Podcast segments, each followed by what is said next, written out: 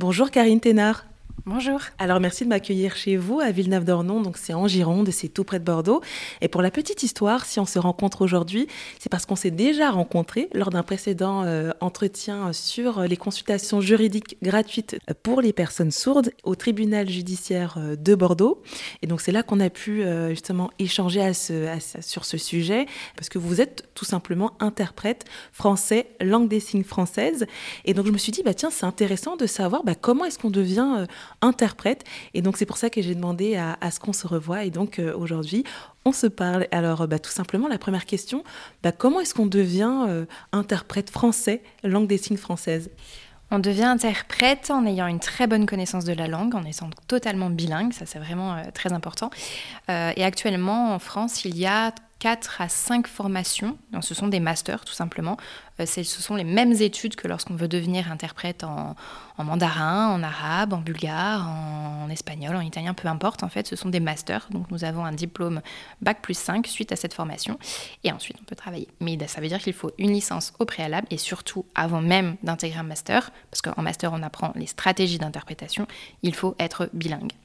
Alors pour les personnes qui seraient peut-être intéressées par ce cursus, par ces formations, vous savez où est-ce qu'elles sont dispensées? Alors j'ai perdu un petit peu le fil parce que ça fait déjà presque, presque 9 ans je crois que, que je suis diplômée.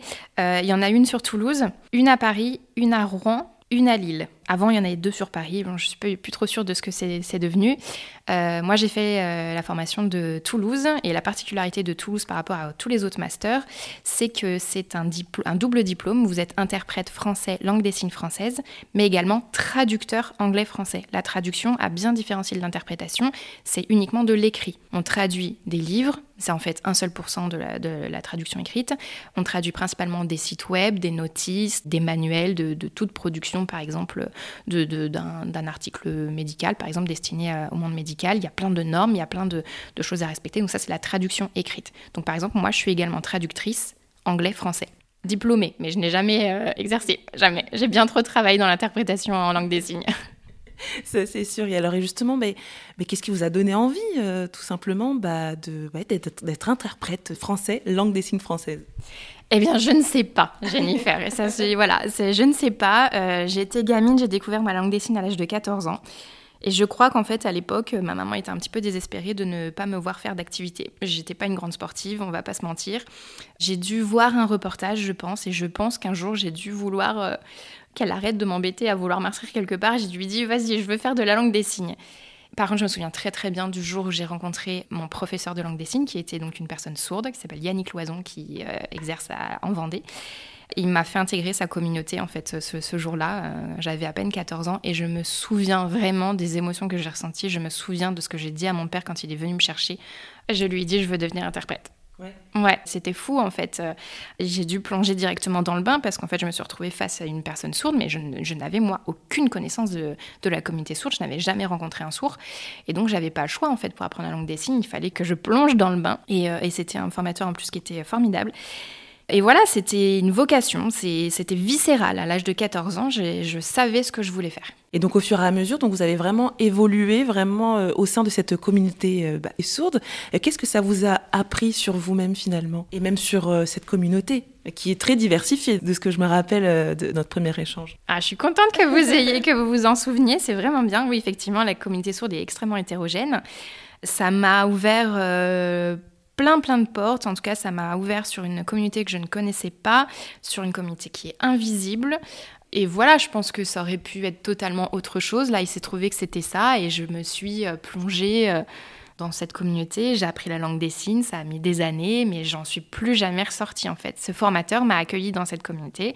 J'y suis depuis maintenant euh, bah, beaucoup, beaucoup d'années. Et donc bah là maintenant, donc euh, vous le dites, hein, vous exercez en tant qu'interprète. qui est-ce qui fait appel à vos services? Un peu tout le monde. C'est-à-dire que ça peut être des employeurs puisqu'ils ont des salariés sourds. Donc euh, je fais beaucoup de réunions, par exemple, dans des instituts, mais aussi dans des entreprises. Ça peut être n'importe quelle entreprise, des très grands groupes hein, parfois. Ça peut être également les particuliers. Euh, par exemple, un sourd a besoin d'aller chez le médecin. Bon, bah, il a envie d'avoir les informations très claires et nettes. Ça peut être également dans la justice, donc dans la justice parce que je suis experte judiciaire à la Cour d'appel de Bordeaux. donc là, c'est directement les tribunaux, les greffiers, etc., qui nous contactent pour assister à des audiences, ou la police, la gendarmerie pour assister à des gardes à vue. Ça peut être également lors d'événements, par exemple. Là, je sais que très prochainement, je fais un grand événement, des conférences, etc. Donc, c'est des gens qui organisent des, conférences, des, spectacles également. Il y a plein d'interprètes qui traduisent des spectacles, enfin, en tout cas, qui rendent accessible tout ça dans la culture. Donc, en fait, c'est très, très diversifié et donc, euh, tout le monde peut être amené à nous appeler. Alors, ce que les, ce que les auditeurs et auditrices ne savent pas, c'est que là, vous me prenez entre deux rendez-vous parce que vous avez un emploi du temps qui est très chargé finalement. Comment est-ce que vous faites pour, euh, oui, pour trouver de la place comme ça? Parce que et ça m'amène à vous demander, il y a combien d'interprètes en fait en France? Alors c'est très compliqué d'être un peu partout parce qu'il faut être extrêmement organisé, il faut avoir un bon agenda bien clair, ne pas se tromper, tout ça, il faut être vraiment très rigoureux là-dessus. On peut vite se, perdre, c'est clair que là, j'ai même en ce moment, j'ai un petit moment de ouf là, faut que je reprenne un peu tout euh, au clair parce que j'ai l'impression que je m'y perds. Euh, on n'est pas suffisamment ça c'est clair. On ne sait pas en fait exactement combien on est. Il y a une campagne de, recensement actuellement qui est fait, je pense, euh, voilà, c'est par quelques interprètes en fait qui se sont dit voilà, il nous faut vraiment des chiffres, parce qu'on n'en a pas. Euh, donc je crois que c'est, je suis pas trop sûre, mais je crois que c'est la FILS qui a lancé ce, mouvement-là. Donc c'est l'association française des interprètes et traducteurs en langue des signes française. Et donc effectivement, on essaye de, s'auto-recenser finalement, parce qu'il n'y a, vraiment pas grand-chose, il n'y a pas beaucoup de chiffres euh, sur la communauté sourde, mais encore moins sur les interprètes. On estime là vraiment vaguement, on n'a pas encore fait les résultats des sondages à 500 à peu près en France. Mais euh, moi, j'ai remarqué tout au long de ma carrière, de ma courte carrière, mais quand même, euh, il y a beaucoup d'interprètes qui arrêtent le métier. Le métier est extrêmement dur. Et donc, du coup, euh, moi, j'ai toujours remarqué une espèce de durée de vie d'interprète de 3 à 5 ans. Il faut être sacrément costaud pour supporter un petit peu tout ça, et notamment bah, les, déplacements sans cesse, où là, moi, je vais me concentrer sur la Gironde, mais j'ai eu ce matin une demande pour Anglette. J'ai dit, ben non, je, non ben, en fait, j'arrive déjà pas à répondre à toutes les demandes euh, urgentes ici. Je ne peux pas, en fait, aller partout. Mais il faut savoir qu'il n'y a pas, d'interprète dans les départements euh, frontaliers. Très, très peu ou pas du tout. Finalement, je me rends compte que votre métier, c'est un métier d'engagement. Mais est-ce que vous avez peut-être d'autres ambitions avec? C'est vrai que c'est un métier qui est militant déjà de base, euh, ça c'est certain. Euh, moi j'essaye de donner tout ce que je peux euh, dans la justice. Déjà c'est un énorme projet hein, parce que je vous signale qu'on est franchement sur de la discrimination quand même au quotidien dans la justice. Ce matin même je l'ai vécu. Donc on dénigre encore le droit des sourds. On leur dit non non, il a pas l'interprète n'est pas obligatoire, mais il n'y a pas de texte de loi qui le dise. Bah si si si, il y a des textes de loi qui disent que l'interprétation en langue des signes est obligatoire en fait et même qu'elle est payée par l'État. On m'a déjà dit bah venez enfin que la personne sourde vienne avec son mari. Ah, l'auteur des violences conjugales, lui? Ah, d'accord, très bien. Oui, c'est sûr que l'interprétation va être très neutre et très fiable. Donc euh, moi, c'est vraiment déjà un énorme projet sur lequel j'essaye de me concentrer. Et on va s'arrêter là. Je pense que c'est déjà pas mal. Mais j'essaye de le rendre visible. Alors j'ai la permanence juridique. J'essaye euh, quand je peux, euh, bah, effectivement, de contacter peut-être des politiques ou des trucs comme ça pour essayer de rendre visibles certaines situations.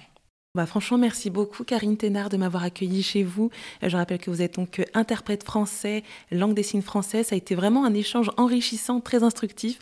Donc vraiment, merci beaucoup euh, pour ce moment. Avec plaisir. J'espère avoir pu apporter ma petite contribution et avoir pu renseigner les gens le plus possible par rapport à cette communauté.